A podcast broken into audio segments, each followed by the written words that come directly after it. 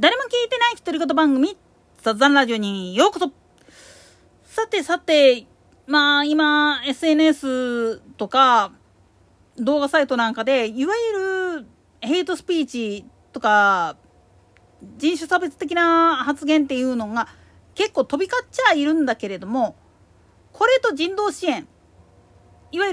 る人権問題に関する部分っていうのは、本来は別個の問題なんです。なんでやねん。というか、実は差別をする側の人間もそうだし、される側の人間もなんだけれども、それぞれにちょっと勉強不足もええとこなんですわね。なんでやねん。つか、まず、差別されてる側の人間責めるよりも自分たち自身の常識っていうのがどっから来てるんだっていうところらへんに自分自身が気づかないことにはこれ解決しないんですよ。いわゆる人道支援っていう概念から外国人の永住権を認めるべきだとかって言って叫んでる人っていうのはちょっと話がね飛びすぎちゃってるんですよね。なんでやねんもっと言い方を変えてしまうと親の都合でまあ巻き添え食っちゃった子供たちっていうのが日本にとどまって日本の勉強っていうか学校とかに通って物事を覚えたりするっていうのはこれはこれでまあまあねっていうところはあるけれども問題はその親の尻拭いまで子供に押し付けるべきなのかっていう話になってきた時に果たしてっていうとこなんですよ。本来人道支援というんであるならば母国語を教えてあげることが本来の道筋だしもっと言ってしまったらそれプラスにつまり母国語の読解力文章読解力それから読み書きっていうのができて初めて支援っていうふうになるわけなんです。日本語とかいわゆる外国語自分たちの国語内国語を覚えるのは当然だけれども母国語を覚えるのは当然だけれどもそれプラス外国語っていう風な形で教えるのは別な他の機会があってやろうと思えれば誰でもできるんですよ。なんでやねん。自分が必要なもの特に海外アーティストのファンをやってるんであったらそいつらの言語で自分の気持ちを伝えられたらいいなっていう思いがあれば習得は可能なんですよね年齢関係なしに。問題はそれをまあ他人が見てゲラゲラ笑ってること自体がすでに間違ってるんだよっていうこととプラスして変な先入観をメディアから植え付けられてないっていうふうに冷静に見る必要があるんですよね。ここら辺がね日本人の一番足らん部分っていうかね人道的支援といわゆる人権問題っていうのは別個やでっていうふうにせんなあかん本当のポイントなんですよね。いわゆる在留資格を持っている人たち永住権あるいは帰化してっていう人たちの中には真面目な理由でちゃんとまあ申請を出して通ってる人たちっていうのもいるわけなんだけど大概ねあのー、あっちらへん方向の人らに悪知恵入れられた人たちっていうのはそういうことがん無視なんですよね。なんでやねんもっと言ったら母国でむちゃくちゃ粗相をやってまあ言ってみれば公安やって警察にと捕まるのが嫌って逃げてきてるわけやから当然だけれどもまあ言ってみると母国で捕まりたくなくって海外に逃げてそこでおとなしく捨てりゃいいんだけれどもそこの法律とかを悪用して滞在しようとしよるものやからたちが悪いんですよね。でいわゆる海外に通報する国外通報っていう形を取ったとしても日本なんかの場合は島国であるがゆえに輸送費まあ言ってみれば護送するための警察官公安関係者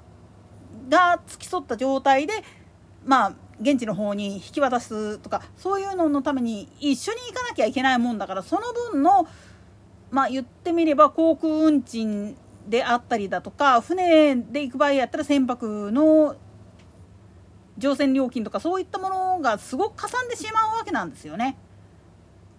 でも大体人身売買で来てるような人たちっていうのはブローカーにそんだけの高い金払ってその分を巻き上げられてるわけなんですよ。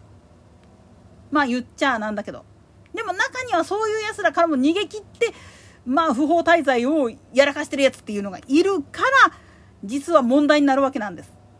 人身売買で来てるやつらは当然だけれどもそのブローカーごとお買い願いますっていう形を取らなきゃいけないんだけれどもブローカーはブローカーで当然だけれども人権侵害やってるわけだからもっと重い罪を課さなきゃいけないんですよねでもそこまでいかないんですよ現状ではつまりまあ半島の連中が言うている強制収容でそういうふうなことをやらされたとかって言って騒いでる問題にしたって実際問題のことを言ってしまったらそんなことやってないにもかかわらずこれをでっち上げてるのは他の国の植民地とかにいた人たちらがそういうふうなことをやられたっていう入れ知恵があっての話なんですよね。なんでやねん。つまり日本はこれに対してそういうことをやってしまったらまあ言ってみると貧富の差がでかくなるだけではなくてその国の人々たちらの未来を奪ってしまうことにもなりかねないよっていうことで言ってみりゃ当時の国際連盟なんかに反旗を翻したっていういきさつがあってこれが気に食わんかったからこそ原爆を落としたっていう説もあるんです。なんでやねん。つまり白人どもからしてみたら日本という猿が一番まあ言ってみると邪魔でしゃあなかったっていうとこがあるんですよ。だけど結果的に自分たちがそうやって舐めてかかっていたがためにえらい目に遭うわけなんですよね。戦後復興以降の部分で。なんせ金出すだけ背びり取るだけ取ろうと思ってやったけれどもそれにって提示されているデータとかっていうのが実は自分たちの生活にすっげえ密接している部分であってそこの部分をガン無視したがためにかえって自分たちの生活が苦しくなってる。現に今 EV シフトを欧米やろうとしたんだけれども中国に食われるのが嫌だっていうことでこれちょっとタマっていう格好になってきてるっつう背景にあるのもそういうことだし結局日本潰しをやりたかったのにもかかわらず自分たちが潰される側の方にいるっていうなんとも情けない話がある背景にはやはりそうやって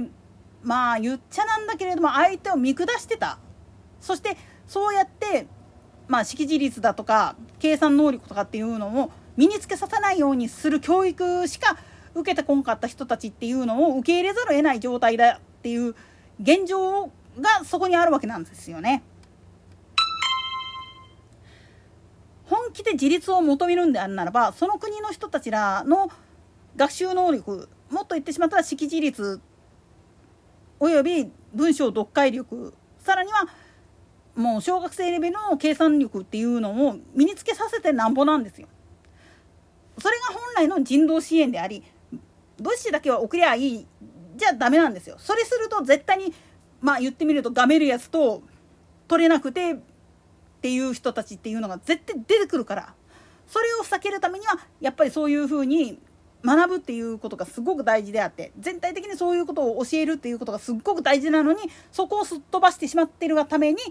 こじれてるし自分たちの立ち位置っていうのが分かってないから余計なこと言うドアホが増えてしまってるっていうのが現状なんです。